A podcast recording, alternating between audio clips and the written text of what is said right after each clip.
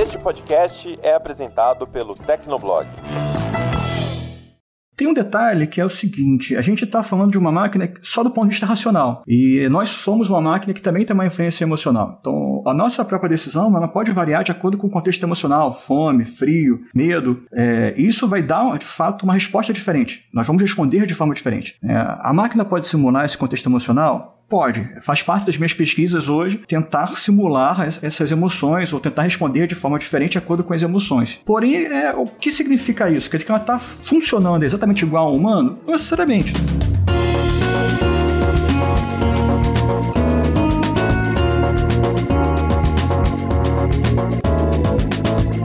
Olá, ouvinte, seja bem-vindo. Está começando mais um episódio do Tecnocast. Eu sou o Thiago Mobilon. Eu sou o Paulo Riga. E eu sou Bruno Galdeblase. A ficção científica já cansou de apresentar cenários em que as máquinas ganham vida. Porém, de acordo com o engenheiro do Google, essa possibilidade já não está só no campo da ficção. Ele afirma que a gente já tem uma inteligência artificial consciente de si mesma. No episódio de hoje, a gente tenta entender essa história conversando com o professor Augusto Bafa da PUC Rio. Ele desenvolve pesquisas no campo da inteligência artificial, então aguenta aí que a gente já começa.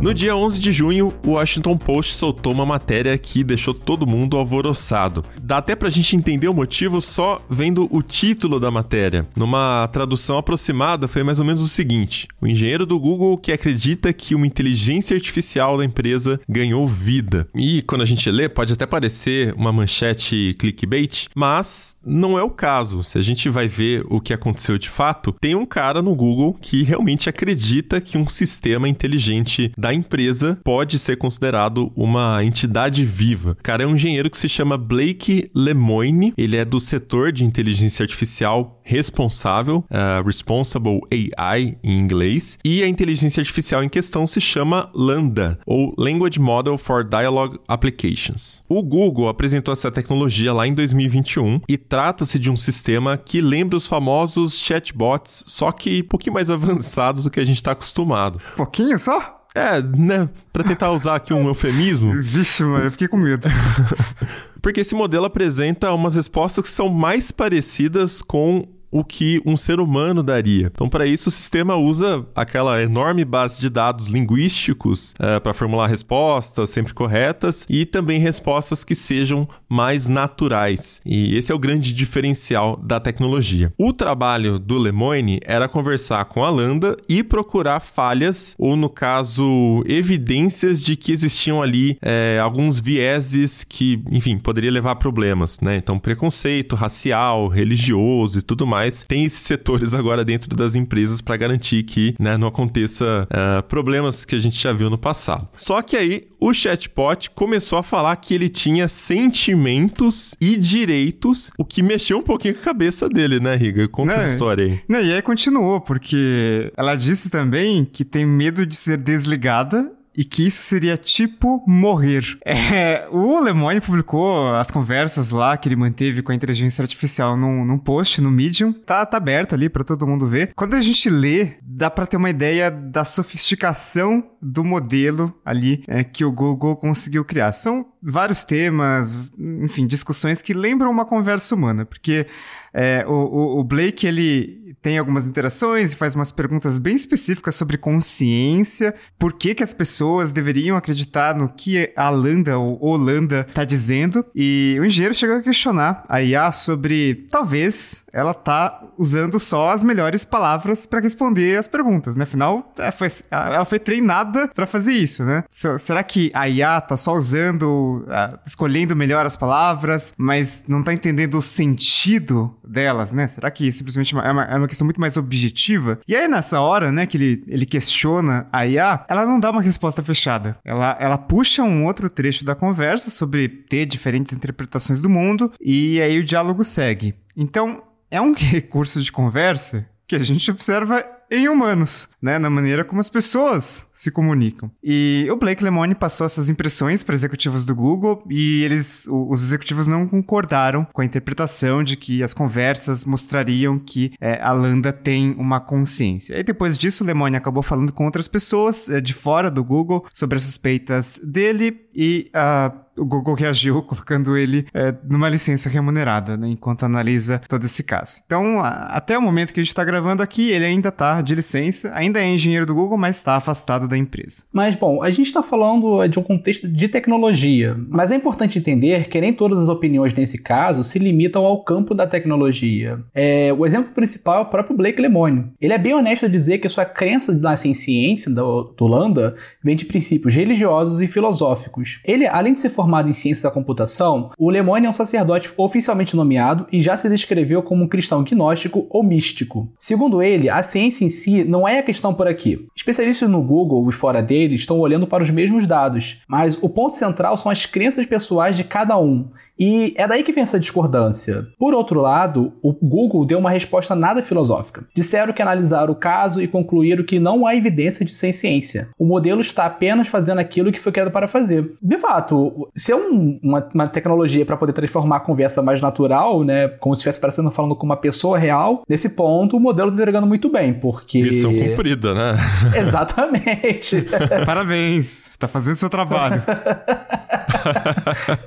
Esticar uma faixa, não fez mais que sua obrigação. E eu cheguei a conversar com alguns professores, né, pra tirar essa dúvida se de fato a inteligência artificial estaria ganhando vida própria, é, se isso poderia ser possível e quais seriam as consequências em caso afirmativo. E teve até um professor da Universidade Veiga de Almeida que falou é, quanto a ganhar vida própria, vamos com calma. É, a questão não é, não é, bem assim, né? É um pouco mais complexa. Também conversei com os professores da PUC Rio, conversei com outro professor da FRJ que também colocaram uma, uma, uma interpretação de que a inteligência artificial, neste momento, ela não é senciente ainda, né? Mas aí, naturalmente, o, o caso já tinha tomado umas grandes proporções. E todo mundo gosta de viajar um pouco sobre esse assunto, inclusive a gente, né? Eu, quando li o diálogo, a primeira coisa que eu pensei foi em vários filmes de ficção científica, inclusive até um pouco apocalípticos, né? Pensei, nossa, quando será que as máquinas vão, vão dominar a humanidade? Pois é, e apesar dessas pirações, né, essas coisas de, de, ficção científica que a gente vai até falar um pouquinho mais logo mais na entrevista, tem também outras questões que é bom a gente trazer aqui nesse debate sobre A. O próprio Blake tem destacado que o ponto central não é exatamente esse, o ponto central da conversa. Para ele, o foco da discussão tem mais a ver com a postura do Google com relação não só a esse caso, vários outros aí que envolvem questões éticas aplicadas a algoritmos de IA. O Google tem um histórico um pouco ruim também quando a gente está falando dessa parte de ética, de IA. Teve o caso em 2020 da cientista Timothy Gebru, que ela foi demitida. Uh, escre ela escreveu um artigo questionando se a empresa estava se empenhando o suficiente para garantir que as IAs não fossem reproduzir linguagem preconceituosa. E é uma possibilidade que existe. A gente já viu até isso acontecendo algumas vezes. A Lambda, por exemplo, tem acesso ao Twitter e o sistema pode aprender com facetas de preconceito e ódio que a gente sabe que Twitter também, né, é aquela bagunça ali. Então, existe essa importância de um trabalho de ética muito sério com IA, onde o objetivo é auxiliar a pesquisa e também o desenvolvimento para que esses sistemas não se tornem é, preconceituosos, né? eles não absorvam vieses que possam ser inseridos ali pelos dados. E daí, quando o Google demite alguém da área porque ela questionou os esforços da empresa nesse campo, obviamente não pega muito bem, né? É, e o Lemoine usa esse exemplo para destacar que o Google não tá dando a importância devida para esse tema. E esse era justamente o trabalho dele, né? Ele, ele tinha que procurar vieses preconceituosos da Lambda e acabou dando, enfim, tudo isso que a gente viu. Mas é, para ele, esse é o aspecto que continua sendo mais importante. E a solução pro Blake estaria em, sei lá, abrir, né, ter algum nível de abertura desses sistemas que hoje estão fechados, né, na mão de empresas como o Google, né, tem outras big techs desenvolvendo IAs, enfim, e, mas o Lemon entende que eh, se as questões éticas é, sobre desenvolvimento de IAs forem levadas mais a sério, então essa questão da ciência, né, que né, ficou mais em evidência agora, é, também vai ser é, é, mais levado a sério automaticamente, né? Entraria aí no, no, bolo. Então é mais ou menos nesse pé que a gente tá. ainda não se sabe se o Blake Lemone vai continuar no Google, né? Vamos ver quanto quanto tempo vai durar essa licença. É, enquanto isso, a gente continua pirando aí por causa das inteligências artificiais, graças a ele. Leia uma conversa depois com a Landa, que é, é, é bem, bem interessante. Ou não, se vocês não quiserem ficar preocupados, não leiam a conversa.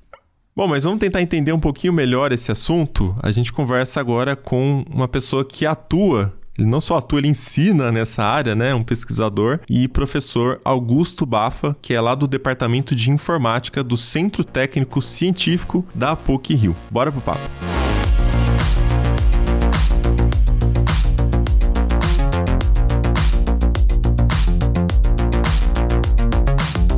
Fala Augusto, tudo bem? Bem-vindo ao Tecnocast. Olá pessoal, tudo bem? Obrigado pelo convite. Prazer ter você aqui hoje. E para a gente começar o nosso papo, queria que você explicasse para o pessoal, uh, se apresenta, né? Fala um pouco aí das suas pesquisas, quais são suas experiências com a tal da inteligência artificial. Então, pessoal, eu sou Augusto Baffa, eu Sou professor, pesquisador na PUC Rio, Departamento de Informática. E, enfim, eu desde criança gosto de computador, ficção científica e vim nessa direção é, através dos estudos para inteligência artificial. Durante os últimos anos eu trabalhei muito com Game AI com pesquisas em ferramentas para jogos, para você trazer personagens mais inteligentes, mais humanos, né, que possam responder até simulação de emoções. Nos últimos anos eu trabalhei muito com pesquisas nessa direção de, criar esses mundos virtuais e personagens virtuais que não deixam de ser robôs. Na prática, eles estão sendo né, pequenos personagens que atuam tanto na decisão, quanto na narrativa, quanto no diálogo, mas também é, tomando suas próprias decisões ali no jogo. E quando a gente fala de inteligência artificial artificial, o pessoal é, já lembra logo da ficção científica, como você mesmo citou, né? Que você também gostava bastante. É, tem vários filmes que retratam esses assuntos, desde o mais famoso, Exterminador do Futuro, o pessoal sempre fala da Skynet, até o Eu Robô, que foi o que popularizou ali as três leis da robótica, baseados no livro também. E a gente tá sempre à espreita desse assunto, né? De falar que, ah, finalmente temos uma IA que desenvolveu consciência, e aí essas questões questões de ética para serem discutidas e tudo mais. Já faz algum tempo que a gente não faz um Tecnocast sobre isso, esse assunto parece que tinha dado uma esfriada, mas ele voltou à tona há algumas semanas aí por conta de um ex-engenheiro do Google uh, afirmando que uma inteligência artificial da empresa chamada Lambda se tornou consciente. E aí eu queria saber, né? Porque sempre, sempre fica nesse limiar entre a zoeira e a realidade. Será que a pessoa é insana? Será que tem tem algum sentido? Porque os especialistas falam que a gente está longe ainda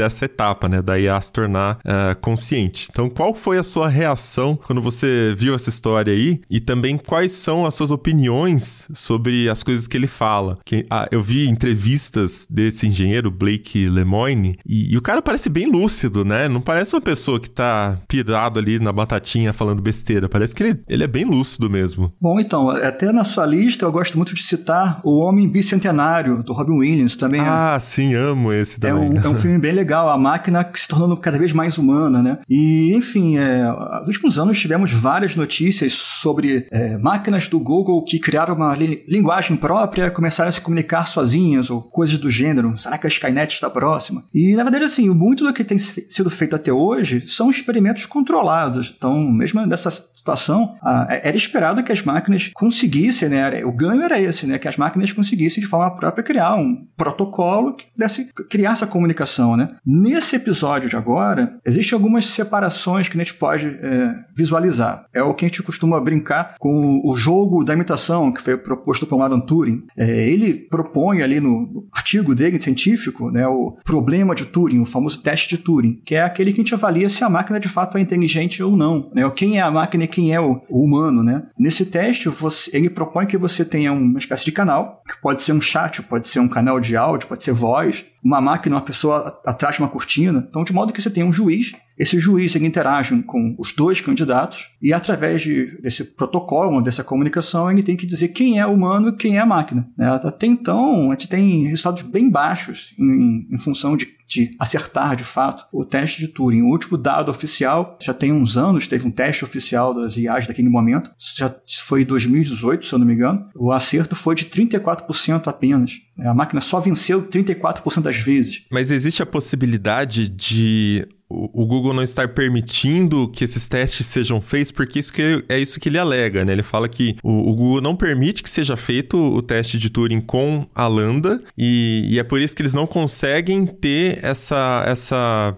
validação, né, de que ela desenvolveu consciência ou não. Essa auditoria, vamos dizer assim, né? Enfim, o que eu posso dizer é o seguinte: do ponto de vista acadêmico, o que nós temos publicado, conhecimento até o momento, eu não diria que de fato há uma consciência, é, uma máquina capaz de criar uma consciência, até porque a gente tem que também discutir filosoficamente quais são os níveis de consciência, a gente pode falar um pouco sobre isso também. Mas que, é claro, é, do ponto de vista do Google, que há um segredo do negócio, que provavelmente eles não contam tudo o que eles estão fazendo, então isso pode de fato acontecer. Então a gente não tem conhecimento exato do que o Google tem disponível de conhecimento de tecnologia, mas a tecnologia que nós temos difundida nesse momento, que está sendo pesquisada nas universidades, é, é, validado por um comitê que dá esse aval, né, avalia ali de fato, é, é, critica, né, até tem uma, várias idas e voltas né, do, do, texto para poder ter os questionamentos. Então, há essa divulgação entre o meio e essa validação. Né? O que a gente conhece nesse momento não permitiria né, chegar nessa sofisticação, mas de fato que o Google pode também ter algo que a gente não conhece é possível. Você falou do teste de Turing, Augusto, e acho que é o teste mais conhecido, né, para atestar se existe, sei lá, consciência numa inteligência artificial. E o, o, próprio engenheiro falou, né, que gostaria de rodar um teste de Turing com a Lambda. Só que alguns anos até isso estava mais comum. Tem aquelas histórias, ah, um chatbot passou no teste de Turing. Então o chatbot convenceu outras pessoas que eram era um ser humano ali, né, e não uma IA. Essa, essa questão da validação, né, o, o teste de Turing, ele ainda é considerado confiável? Quer dizer, tem alguma outra formulação mais aceita, algum outro teste, alguma outra forma de validar que, sim, isso, isso aqui passa no teste de Turing, isso aqui, sei lá. Existe algum teste para testar consciência numa IA? Quem testa o teste de Turing, basicamente? é, é, o teste de Turing, né? Eu diria que, por exemplo, a gente poderia pedir emprestado um pouco do conhecimento de psicólogos, ou criar um comitê de psicólogos. A gente está entrando, é, inclusive há uns anos atrás, eu, já, eu cheguei a ver alguns chatbots que eram projetados por empresas e que no corpo né, da empresa tinha uma pessoa que se dizia que era psicóloga de robô, que era a pessoa que ajudava justamente a criar os scripts ou ali o conhecimento, na base de conhecimento do robô, para de fato simular a personalidade, ficar menos mecânico e mais parecido com o humano. Mas assim, oficialmente falando, é o teste de Turing. Existe uma competição né, anual que é o Laminer Prize, que ele justamente é, avalia, né, ele dá um prêmio para os me melhores chatbots né, da, daquele ano, daquela, daquela edição. Mas é claro que nesse momento a gente está com uma sofisticação para gerar as bases de conhecimento, para ter esse processo decisório muito maior do que a gente tinha pouco tempo atrás, seja por tecnologia mesmo, né, conhecimento de redes neurais, seja também por processamento que a gente pode ter também. Então tem uma convergência de fatores nesse momento acontecendo. É, e em relação a quando surgiu essa história do, do Lambda, né? Eu vi muita discussão. Teve pessoas que falaram que ah, isso é possível, isso não é possível, né? Enfim. Isso virou a pauta de, muita, de boa parte da comunidade que envolve com tecnologia. E eu queria saber se é, entre os pesquisadores e teóricos da área existe alguma expectativa de um salto para a consciência, ou seja, em algum momento isso vai acabar acontecendo e os que pensam dessa maneira são maiores maioria, minoria na área, são levados a sério? Como é que fica esse, esse, esse, esse debate na, na, na, na, comunidade acadêmica? Na verdade, assim, do ponto de vista da academia, é, existe um foco mesmo, né? É, é essa questão ela fica um pouco mais em, em filosofia pessoal, né? Um debate mais de corredores ali do que oficial, né? Mas sim, existem é, pesquisadores que acreditam que é possível você ter uma máquina com consciência, ou pelo menos chegar próximo de uma consciência, assim, é, do, não do ponto de vista de ser de fato uma, uma consciência humana, assim, né? digo, ter uma alma, algo assim, mas pelo menos ter uma simulação de consciência, uma avaliação ética, é, filosófica é possível e tem pessoas que, que não acreditam. Então, é, nesse momento ainda está, é, digamos assim, mais na especulação, né, de fato, do que uma certeza. Né? E aí essa questão de simulação, né, é, paradigma de máquinas que são semelhantes, que façam a imitação né, na IA, é bem comum. Né? Na verdade, na, na IA a gente tem quatro linhas de pesquisa né, formalizadas e que uma delas é essa, são a inteligência que parece com o humano, mas que não necessariamente ela faz os mesmos processos de decisão, de tomada ali, ou, ou biológicos, né? ou simula a biologia como humano. Então, é, é como se fosse algo como uma marionete, né? mecânico, faz essa mágica acontecer, finge de fato que, que é inteligente, mas internamente é um processo mais mecânico. E a, a classe de Turing, ela, ela fica um, um pouco nessa essa questão. Então, é, nesse momento, os chatbots, de modo geral, é, essas questões, elas estão mais focadas em, em ter um resultado que se assemelha a um humano em ser inteligente do que de fato de se comportar de fato como humano ali, enfim. Isso tem a ver com outro paradigma que é o cognitivo. Então a gente tem também a IA cognitiva que aí tem a ver com a biologia, com os processos, as sinapses de fato que um cérebro pode fazer e essa questão. Existem vários paradigmas.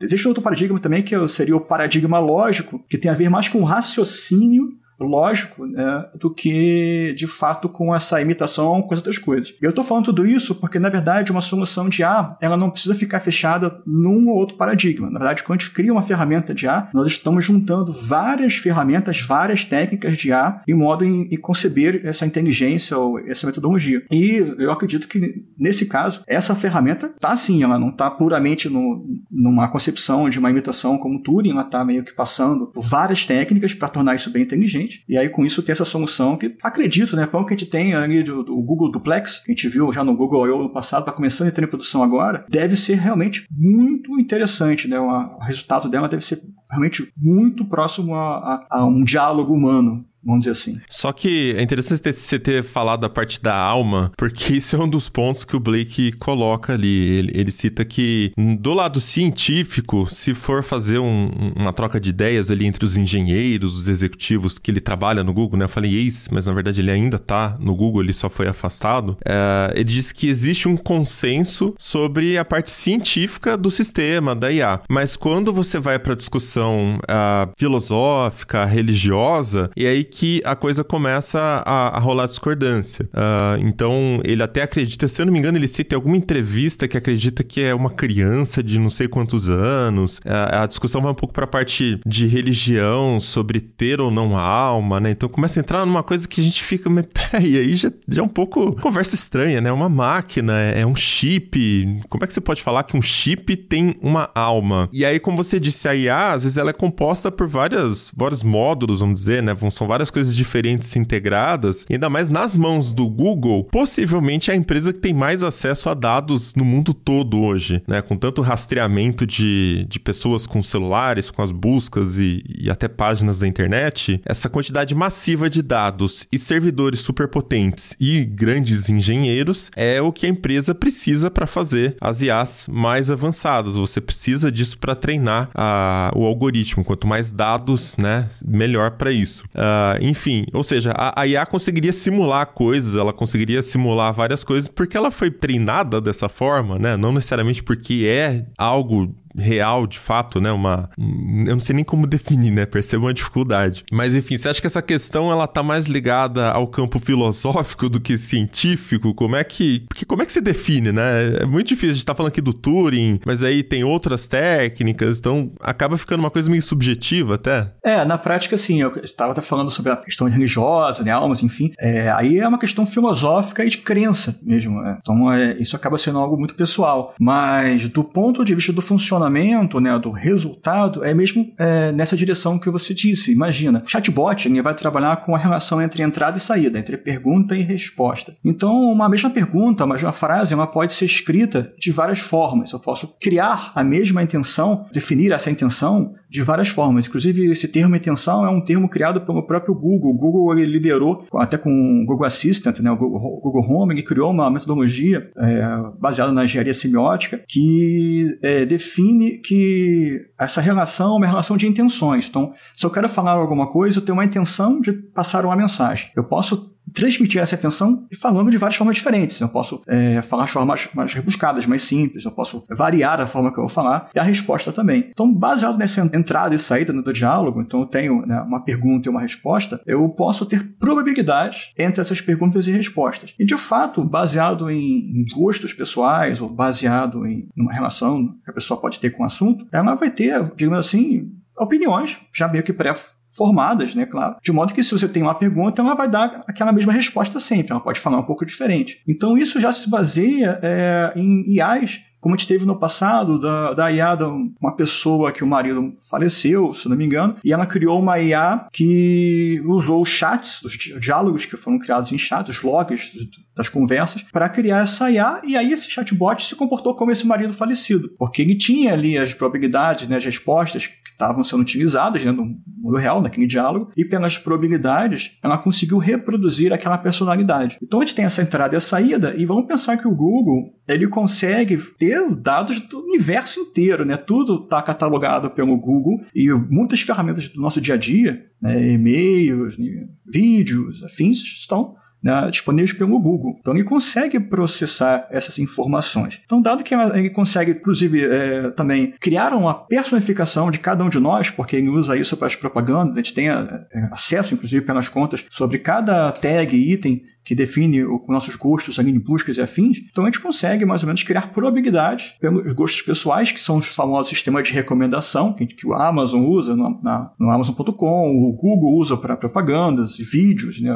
Spotify, Facebook, e aí em cima disso catalogar diálogos semelhantes, opiniões semelhantes, né, coisas que a gente já andou vendo em outras ocasiões. Né, isso tudo ao redor de um chatbot. A gente pensar do ponto de vista que o Google consegue definir a personalidade em função disso, ele pode reproduzir respostas que pessoas com essa personalidade dariam, com essas opiniões dariam. E é claro que ele não precisa escrever mecanicamente a mesma coisa, ele pode saber falar de outras formas, usar a mesma intenção e formular essa frase de uma outra forma. Mas vamos fazer um, um exercício um pouco diferente. Imagina que a gente tem uma IA que é capaz de ler um livro, né, ela consegue processar esse livro e ela tem a base é, linguística suficiente para responder como se fosse uma prova de interpretação. Quem é o personagem principal? O que, que ele fez? E quando aconteceu tal evento, o, o que houve? Né? Como uma criança na escola faz né, uma prova de interpretação de texto, quando ela lê um livro, enfim, faz essas perguntas. Né? Então a gente está tendo uma IA que está aprendendo, que pode inclusive aprender com, enciclopédias, pode aprender várias ocasiões aí, várias situações, é, e depois responder, ou até mesmo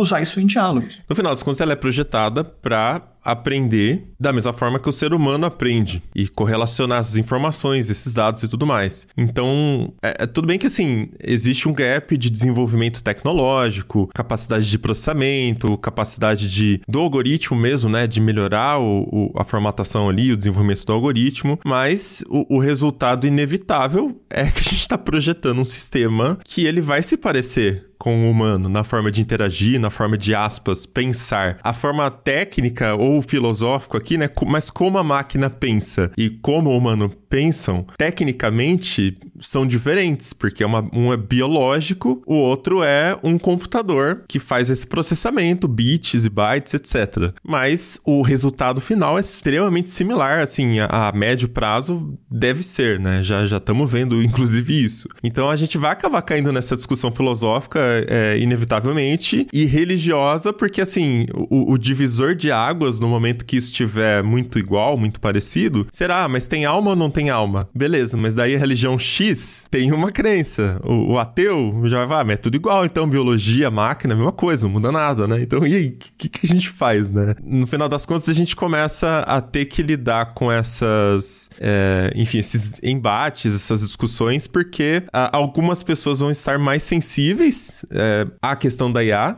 porque, sei lá, conversou com a IA e se sentiram tocadas. Outras pessoas vão ter uma visão um pouco mais frias, tipo, mas é uma máquina e ponto final, e não tem mais por que discutir sobre esse assunto, né? E, e, aí, como é que você vê esse, essa, esse futuro aí? Como é que a gente lida com isso? É, tem várias questões, assim. É... Tem um detalhe que é o seguinte: a gente está falando de uma máquina só do ponto de vista racional, e nós somos uma máquina que também tem uma influência emocional. Então, a nossa própria decisão ela pode variar de acordo com o contexto emocional, fome, frio, medo. É... Isso vai dar, de fato, uma resposta diferente. Nós vamos responder de forma diferente. É... A máquina pode simular esse contexto emocional? Pode. Faz parte das minhas pesquisas hoje tentar simular essas emoções ou tentar responder de forma diferente de acordo com as emoções. Porém, é, o que significa isso? Quer dizer que ela está funcionando exatamente igual ao humano? Não necessariamente. Talvez, se a gente tivesse mais conhecimento de como funciona o cérebro, talvez a gente pudesse até replicar esse conhecimento. Mas, nesse momento, nem o cérebro a gente domina, a gente mal sabe como é que o cérebro funciona e, de fato, toma suas decisões, é, cria esse raciocínio. Então, é muito difícil de a gente começar a, a criar essa analogia do tipo, ah, as máquinas estão pensando como humanos, se a gente nem sabe ao certo como é que o humano pensa.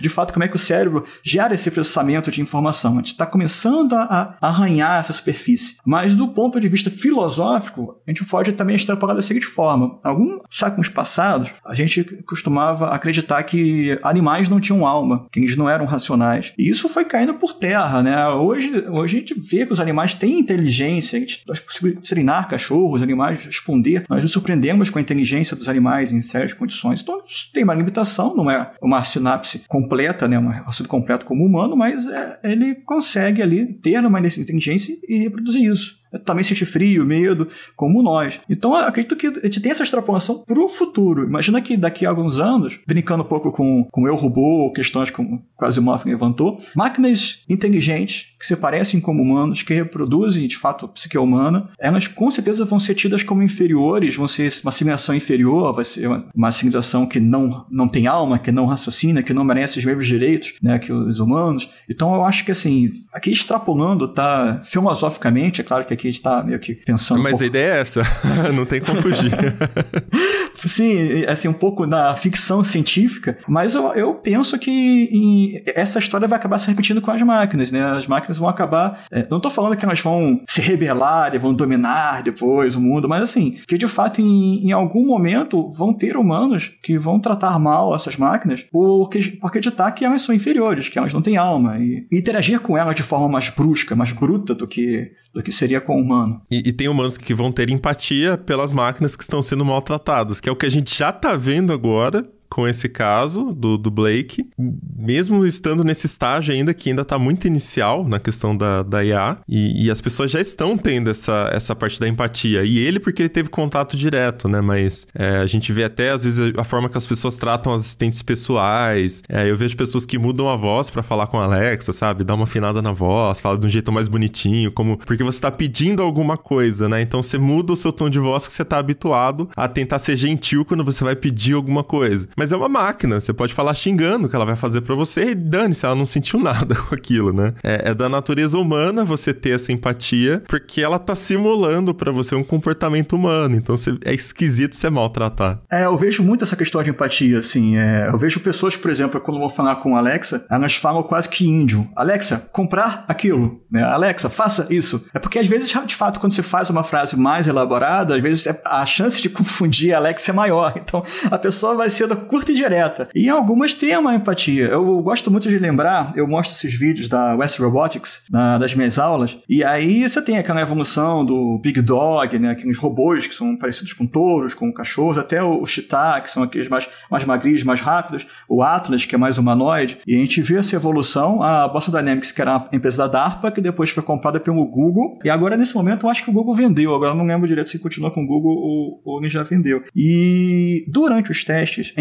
importante num teste de robustez, você avaliar né, as condições da máquina. Então, você vê, por exemplo, a, a, máquina andando num rio congelado, aí o cara vem lá e chuta a máquina, ela tipo, começa a deslizar assim, se tropeçar, ah, sim, tenta sim. Se, se, manter em pé. Ou então, a, a, máquina que tem um braço humanoide, o cara vai lá e vai pegar a caixa, o cara dá um soco na caixa. Então, você quer, na verdade, estar tá vendo é, o que a máquina vai fazer né, em uma situação brusca, né, uma, uma falha ali, né, ela vai lidar corretamente com esse problema e vai se corrigir né, no planejamento dela. Então, assim, eu vejo muitas pessoas, principalmente isso, tendo empatia, falando: ah, coitada, tá vendo? É assim que as máquinas vão, vão, vão se rebelar, vai virar escanete, começa assim. Mas nesse exemplo específico é uma questão de de avaliar a robustez da decisão. Mas por que que, sei lá, a principal imagem que a gente tem é, de um despertar das máquinas aí, né, é, é, é, rebelião, assim? Por que será que... Será que é uma coisa criada pela ficção científica? De tanto a gente ver filmes de ficção científica, a gente ficou com essa imagem? Ou será que... Enfim, e se, e se foi isso, então de onde veio essa ideia, né? Qual os primeiros filmes? Por que que sempre é algo negativo, né? A gente tem receio dessas máquinas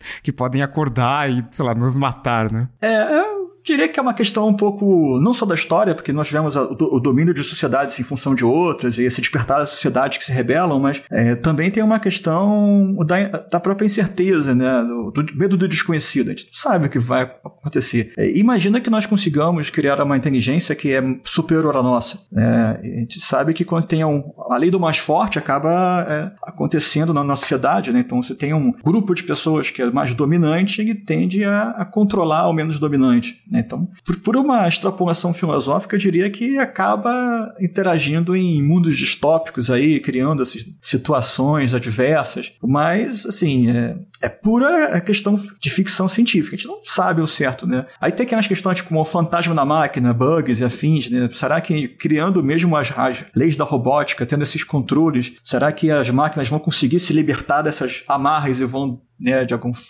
modo serem independentes em raciocínio, né, dominar de alguma forma. Só, só esperando para ver. Augusto, você acabou comentando sobre a questão de, de, daqueles vídeos com os robôs, tratamentos um pouco mais bruscos, né, de levar ao limite. E eu tava, se eu não me engano, acho que o próprio Google faz isso com Lambda. Tem uma equipe que fica é, testando o limite do, do sistema para poder ver se não vai reproduzir algum discurso de ódio, alguma coisa, algum discurso preconceituoso, não é? Isso é só do Google ou isso isso uma, uma questão que, assim, que pesquisadores em geral trabalham dessa maneira? Não, isso é uma excelente pergunta, porque tem várias histórias, né? Por exemplo, é, isso tem a ver com o controle do que a máquina aprende, né? Então, você criar uma máquina que aprende com o usuário, aprende sozinha, e ela não necessariamente sabe o que ela está aprendendo. A gente está falando de processos matemáticos, estatísticos, probabilísticos. Então, é um processo muito difícil de você conceber uma máquina que consegue avaliar ali a semântica do que ela está aprendendo, né? Uma questão ética, e aí avaliar se é certo ou errado. Né? Questão ainda um pouco avançada. Mas quando você está com o seu usuário aprendendo com a máquina, você pode esperar qualquer coisa, inclusive que o usuário vai trollar a máquina de alguma forma e essa máquina vai acabar aprendendo essa trollagem. Se tem o caso de 2015 ou 2016, que é da, da TAI, né? A TAI foi um bot de experimento da Microsoft. A Microsoft colocou um bot no Twitter com a, o intuito dela aprender com as pessoas no Twitter, né? no diálogo, né? Aprendendo cada vez mais. E a ideia é que ela simulasse uma menina adolescente de uns 13, 15 anos e, e com isso ela fosse, né, conversando com as pessoas, sendo empolgada ali e aprendendo à medida que as pessoas fossem conversando com ela. E em 24 horas, a Microsoft teve que remover o bot, pedir desculpas oficialmente, né? Cancelar esse projeto porque em menos de 24 horas a internet trollou tanto esse bot que ela aprendeu a ser uma menina racista, sexista, fascista, nazista, enfim, preconceituosa de todos os aspectos, porque a internet ficou trollando ela e ela aprendia com as pessoas. Ela não estava né, entendendo o que ela estava aprendendo, ela estava reproduzindo esse conhecimento que estava sendo gerado. Né? Então foi um, um, caso aí que a Microsoft entrou toda empolgada, né? e eu mesmo, um projeto que eu já trabalhei com chatbots, eu, eu trabalhei com um aluno que uma vez ele veio todo empolgado, que ele tinha encontrado uma biblioteca que ajudava no machine learning para aprender o chatbot. E aí eu fui mostrar para ele, olha só, vou te mostrar por que, que a gente não pode fazer isso, né? Uma coisa é você ter assim, no ambiente controlado, um botão que assim, agora você aprende com esse diálogo e agora você meio que fica read only, né? Você trava e não aprende mais. Outra coisa é você deixar isso ligado o tempo todo. Então eu comecei a falar com esse bot de atendimento, tudo bem, como vai? Primeira sessão eu fui educado. Na segunda sessão eu simulei a pessoa raivosa, assim, oh, tô de saco cheio, ah, xingando o bot, não quero saber. Ah, mas isso é fácil, só deixar ela 24 horas no Twitter, meu amigo. Aí já acabou, já, já Exatamente. Assim, já. Não, não é, é, sem brincadeira, na quarta sessão, o bot já me veio assim, olá, bom dia, seu... Já chamei até um palavrão. então eu falei, tá vendo? Bom dia, seu bosta, fala aí o que, que você quer. então assim, pô, ai, exatamente ai. por isso que eu falei, ah, tá vendo? É, é, esse é o motivo pelo qual a gente não pode usar esse tipo de coisa. A gente tem que controlar. A gente pode, de fato, ter uma machine learning que liga e desliga ali, mas a gente tem que deixar desligado e só ensinar ele algo num ambiente controlado, senão ele fica né, agressivo. E é fato, as pessoas da internet vão trollar quando vem que é um chatbot, elas vão trollar, elas vão falar né, de forma brusca, né, elas vão testar esse bot ao limite. Ah, e não precisa nem trollar, porque chatbot, geralmente quem entra em contato é quem já tá puto com alguma coisa que não tá funcionando. Então, o bot já vai ter é, esse viés, né, exatamente. né, automaticamente. então ele tem que ser o mais, mais frio calculista possível, ele tratar bem, ser educado, tentar simular de fato uma humanidade ali, né, naquela questão, mas nunca aprender com, com o seu cliente raivoso.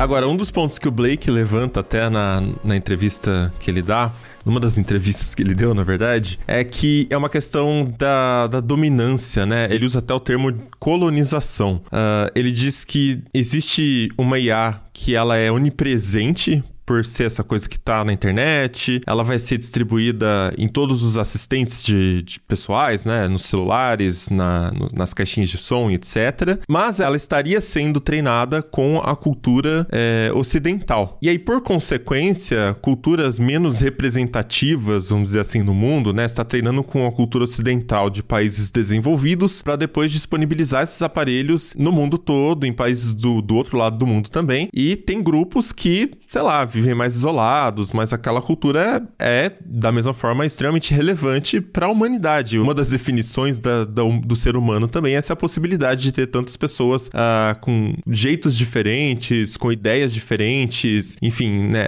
as visões diferentes da vida. Essa, isso é uma coisa que é possível dentro da, da humanidade. Só que quando a gente está falando de IA, se você está treinando uma IA que é onipresente, está disponível no mundo todo, querendo ou não, todo mundo começa a ter que se submeter à forma de funcionamento daquela IA para que você consiga interagir com a tecnologia. Esse é o argumento que ele usa, né? Então, é um novo tipo de colonização aí que ele usa esse termo que está sendo desenvolvido pelas empresas de tecnologia. Eu queria entender também o seu ponto de vista, né? O que, que você acha disso? Porque você também trabalha desenvolvendo é, inteligências artificiais. E o que, que você acha dessa argumentação dele? Faz sentido do ponto de vista técnico? É, é assim de fato que uma IA funciona? É, uh, vamos entender que uma IA ela está reproduzindo algum tipo de conhecimento. Então, de fato, o meio vai criar aquela inteligência. Então, o Google tem um discurso de que ele mantém uma inteligência neutra e procura ter uma inteligência neutra até para não ofender nenhuma minoria, né, nenhuma direção. Mas, de fato, é, quando você reproduz inteligência, ele está né, é, reproduzindo as probabilidades de respostas daquela experiência que ele teve, daquela cultura que ele está inserido, né, o viés que que que ele aprendeu para algum tipo de situação. Hoje em dia existem muitos estudos em função de ética da IA, né? São grupos híbridos, inclusive com advogados, com pessoas que estudam filosofia, né,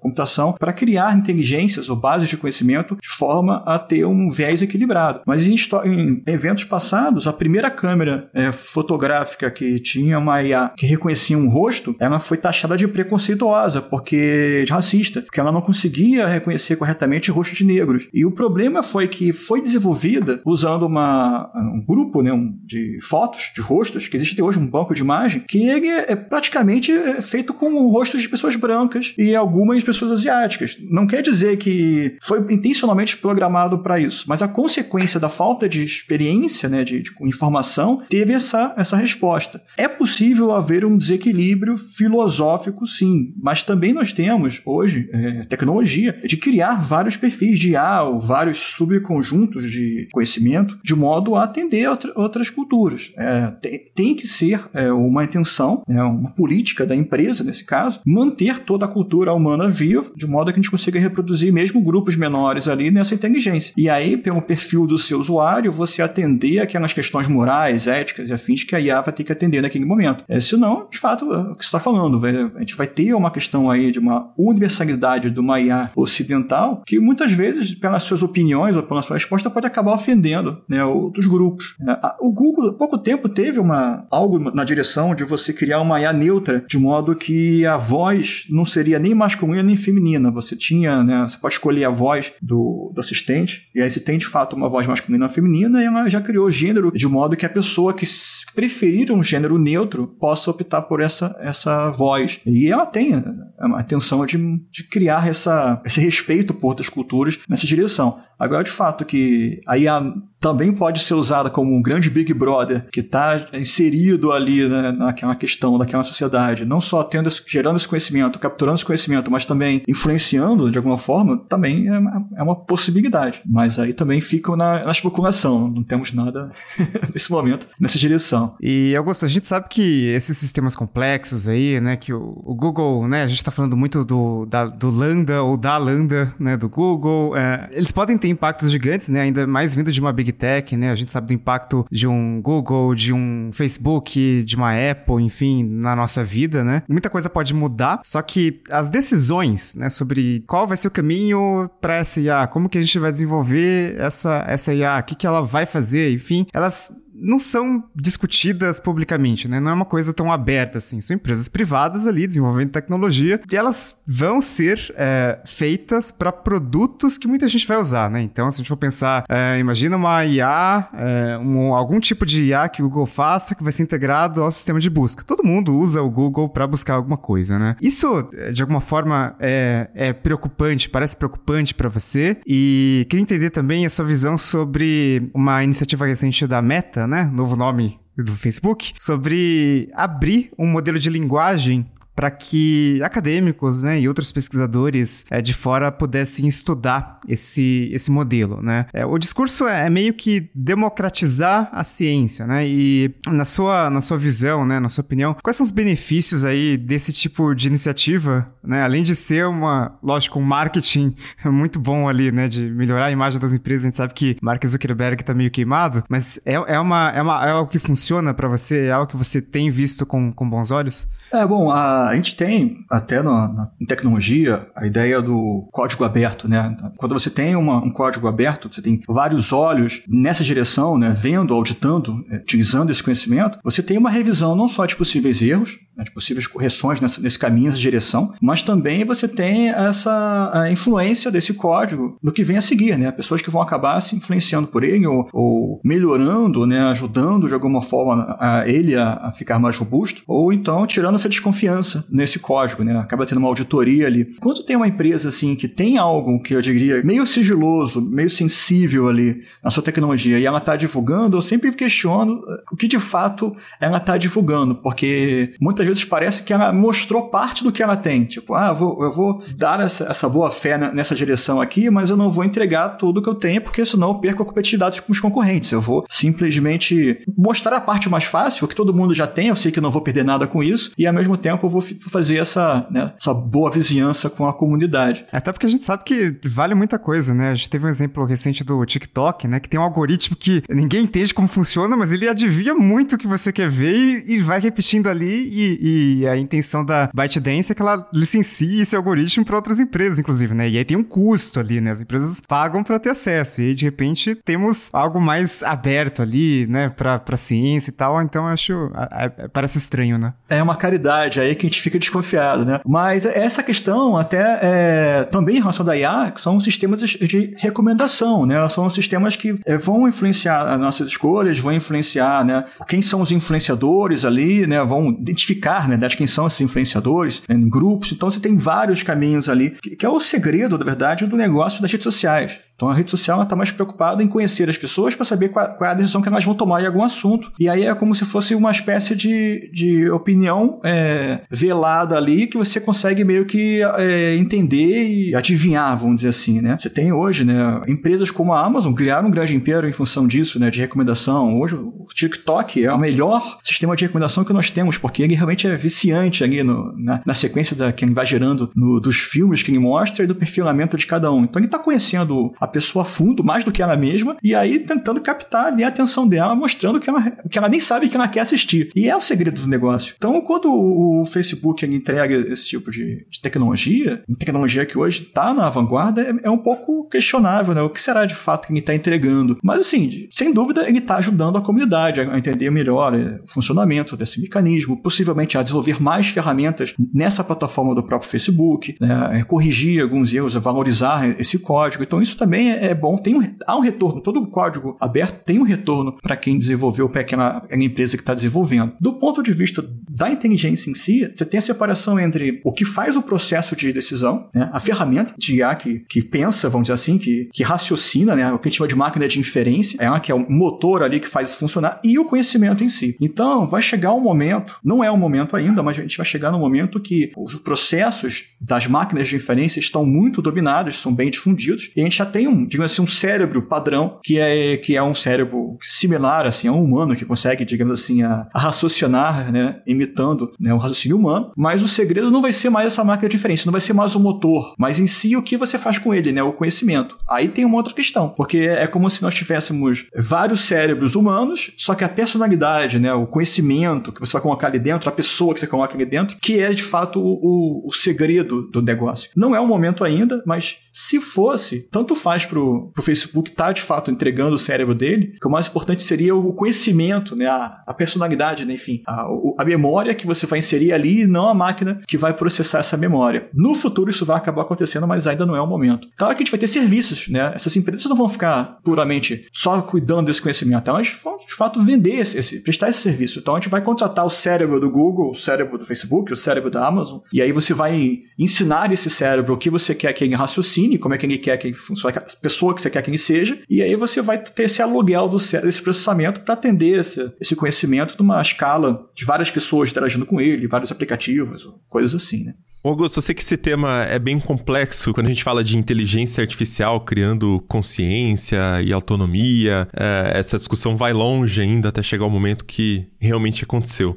Uma vez eu li uma análise que dizia, uma, uma um raciocínio, né, que dizia que a IA, quando ela chegar no ponto que ela vai estar tá consciente e ela vai estar tá tão inteligente ou mais inteligente do que o ser humano, na verdade, não é que a gente não vai entender as coisas que ela faz. A gente vai entender da mesma forma que um animal entende quando olha para alguma coisa humana, né? Ele vê um prédio, um carro, uma estrutura, não é uma coisa que o animal indaga, né? Ele vê que é um objeto, é uma coisa ali, mas ele não fica pensando que tem um motor, a combustão e tem os pistões dentro do motor que injeta gasolina e sei lá do que né? A complexidade não é entendida por animais, mas o animal tá vendo ali um objeto, sai da frente, que senão ele te atropela e você morre, né? Por exemplo, o cachorrinho coitado que fica na beira da estrada. Mas enquanto a gente não chega nesse ponto, que acho que tá um pouquinho longe ainda, eu queria que você apontasse aqui pra gente, se você conseguir lembrar rápido aí, outros sistemas que também têm um nível de inteligência que talvez a gente não nem perceba, talvez as pessoas nem saibam, uh, mas que tá envolvido ali no dia a dia ou em algumas coisas que a gente faz. Você citou, por exemplo, a, o seu trabalho que você desenvolve inteligências artificiais para videogames né? Então tentar emular sentimentos e tal. Então eu queria que você explicasse um pouquinho mais sobre isso, né? Dentro do seu trabalho ou também as coisas que você acaba enxergando aí ao seu redor. Que tipo de aplicação que já utiliza IA e não é tão óbvio quanto um chatbot, quanto uma, uma assistente pessoal? Sobre a singularidade, que é quando a IA vai alcançar a, a inteligência humana, tem alguns autores que falam que é 30 anos, alguns falam que é daqui a 50 anos e alguns falam que nunca. Então né, não é uma, de fato uma unanimidade aí. Mas é o próprio GPT-3 da OpenAI é uma ferramenta que vive também ganhando noticiário e que chamou muita atenção com várias capacidades, entre elas a capacidade de gerar textos, de contar histórias, de criar imagens. Agora, recentemente, o próprio Google também anunciou a dela. É uma ferramenta que você fala assim: eu quero, sei lá, um cavalo alado plantando bananeira em cima do morro. E ele cria uma matriz com possibilidades desse desenho. É, fotorrealísticas, muitas vezes, ou cartonizadas. A GPT-3 fez isso já tem uns três anos que ela lançou essa ferramenta. Eu testei, mas depois eles tiraram do ar, não sei por qual motivo. Mas tinha um site que mostrava isso. Era, assim, assustador a qualidade das possibilidades que ela gerava quando você pedia alguma coisa, né? É claro que outro exemplo também, em cima da GPT-3, são exemplos que, baseado num texto, num pedido, ela pode criar um programa de computador para você. Então, quero um programa que faça uma conta assim acessada, resolva tal equação, me contabilize é, esses dados aqui. E só nessa linguagem natural, né, que a gente chama, né, essa linguagem falada, esse texto, ele vai criar, ele codifica para você. Então, sim, existem no médio prazo, nos próximos, digamos, 15 anos, existe a possibilidade de algumas atividades que hoje não requerem um certo raciocínio, elas se extinguirem aos poucos. Uma delas não é dizer que os programadores vão acabar, mas de ter uma ferramenta que programas mais simples uma IA já atende. Eu posso pedir para uma IA criar um aplicativo assim, assim assado, que tenha, sei lá, na entrada um cavalo lado e que depois os botões sejam cor de rosa, verde, azul, amarelo, que falem sobre a minha empresa. Cria para você. Você pede, hoje, como a gente pede alguma coisa para um assistente. Isso também se reflete em outras questões, né? O, você está falando de carros autônomos, atendimento ao público. Né? Na, durante a Covid, a China ela usou pequenos robôs é, no atendimento primário nos hospitais, para você não ter um humano tendo contato com, com pessoas que poderiam estar com Covid. Então, esses robôs eles poderiam não só falar com a direção, ter o exame, né, para ter o atendimento, mas também conduzir essas pessoas dentro do hospital. E isso gera até uma preocupação, porque essas atividades elas vão, vão acabar sendo dominadas por máquinas com uma nova revolução industrial. Né? Você vai tirar posições né, dessas, dessas atividades. Para o próprio empregador, né, enfim, é mais barato comprar uma máquina de 40 mil do que, do que ficar pagando um, um salário para uma pessoa que pode adoecer. Imagina, por exemplo, carros autônomos. Um, um, país como o Brasil, que é puramente rodoviário, se eu, se eu puder botar vários caminhões que vão do norte ao sul sem ter que parar para descansar 24 por 7, né, só ter que abastecer e continuar a viagem. Então isso pode diminuir, né, pelo menos o custo da frete. E, e essas pessoas, como é que ficam? Aí é outra questão filosófica que a gente pode é, discutir. E aí a discussão vai longe, hein? É a discussão se precisa ter assessorista no elevador ainda, né? Aí... É, tudo isso. é complicado. Tudo, exatamente. Mas assim, só, sem fugir do assunto, por exemplo, imagina é, nesse atendimento, esse contato com pessoas, né? essa simulação de pessoas ou decisões, né? robôs, propriamente ditos. Um robô de um jogo não é muito diferente do que um robô mecânico. A diferença é que ele só não tem o corpo físico, mas alguém tem um corpo virtual que pode interagir. E pra gente no Brasil é bem mais barato, muitas vezes, estar tá desenvolvendo dessa forma mais virtual do que tendo de fato a parte mecânica, construir, etc. Né? E assim, é um ambiente virtual de experimentos. Eu posso, digamos assim, criar pequenos seres vivos e colocar dentro desse planeta, né, nesse, desse universo, e eles vão estar interagindo não só entre si, como os visitantes que estão nesse outro paralelo. Né? Então, é, as pesquisas que estão nesse momento envolvendo, até que eu estou conduzindo, são nessa direção. Isso tem tudo a ver também com o próprio metaverso. Né? Vamos dizer que no futuro, é, esse universo do metaverso não deixa de ser um universo paralelo e as pessoas estão interagindo com outras pessoas e também com agentes virtuais, né? com avatares que eles são conduzidos por máquinas. E muitas vezes a espera que com a singularidade, né, claro, com o avanço da inteligência, você não, não consiga mais distinguir quem é real no, no mundo virtual, né, metaverso e quem é de fato é uma máquina, né? Eu posso colocar a voz da Scarlett Johansson pra ser minha namorada no metaverso, né? Eu posso escolher isso pelo menos. Pode, pode. Aí a gente tá entrando no, no outro assunto, né? Que é são os deepfakes, né? Tipo o filme Her. Sim, exatamente, né? Hoje em dia, com o advento do deepfake, que o que é o deepfake? É a IA que consegue imitar o rosto de uma pessoa e produz um filme é, real, né? Tipo, uma imagem real daquela pessoa, mas é uma imagem feita por computador, com controle de uma outra, e até voz, né? No caso da Scarlett Johansson, você pode fazer numa Scarlett Johansson 10 segundos de voz numa IA, a IA consegue reproduzir aquele timbre de voz e ela pode mandar uma mensagem carinhosa para você, né? É, fotorrealística, uhum. é com a voz dela. Você cria seu próprio mundo ela. e se quiser acreditar que aquilo é real, você acredita, o problema é seu. Basicamente, ela vai trabalhar para fazer você acreditar nisso, inclusive. Então é isso, vamos chegando ao final de mais um episódio do Tecnocast. E aí conta pra gente, você foi lá ler a entrevista, é, você ficou com medo da Landa, e o que você achou da opinião do Blake? Uma coisa meio esquisita, porque a gente tá acostumado, às vezes aparece uma pessoa falando uma coisa e a primeira coisa que a gente avalia é a pessoa. E o Blake parece um cara muito esclarecido, né? Então você chega a ficar confuso pela capacidade até argumentativa dele. Enfim, manda pra gente seus comentários lá na comunidade.tecnoblog.com ou comenta com a gente lá no Twitter, só marcar o arroba Tecnocast. Se quiser continuar o papo com a gente em todas as redes, eu sou arroba Mobilon, arroba Paulo Riga e arroba Bruno GTB. Esse Tecnocast foi produzido pelo Josué de Oliveira, editado pelo Ari Libório e a arte da capa é do Vitor Pádua. A gente fica por aqui e voltamos com outro episódio semana que vem. Até lá. Tchau. Até mais.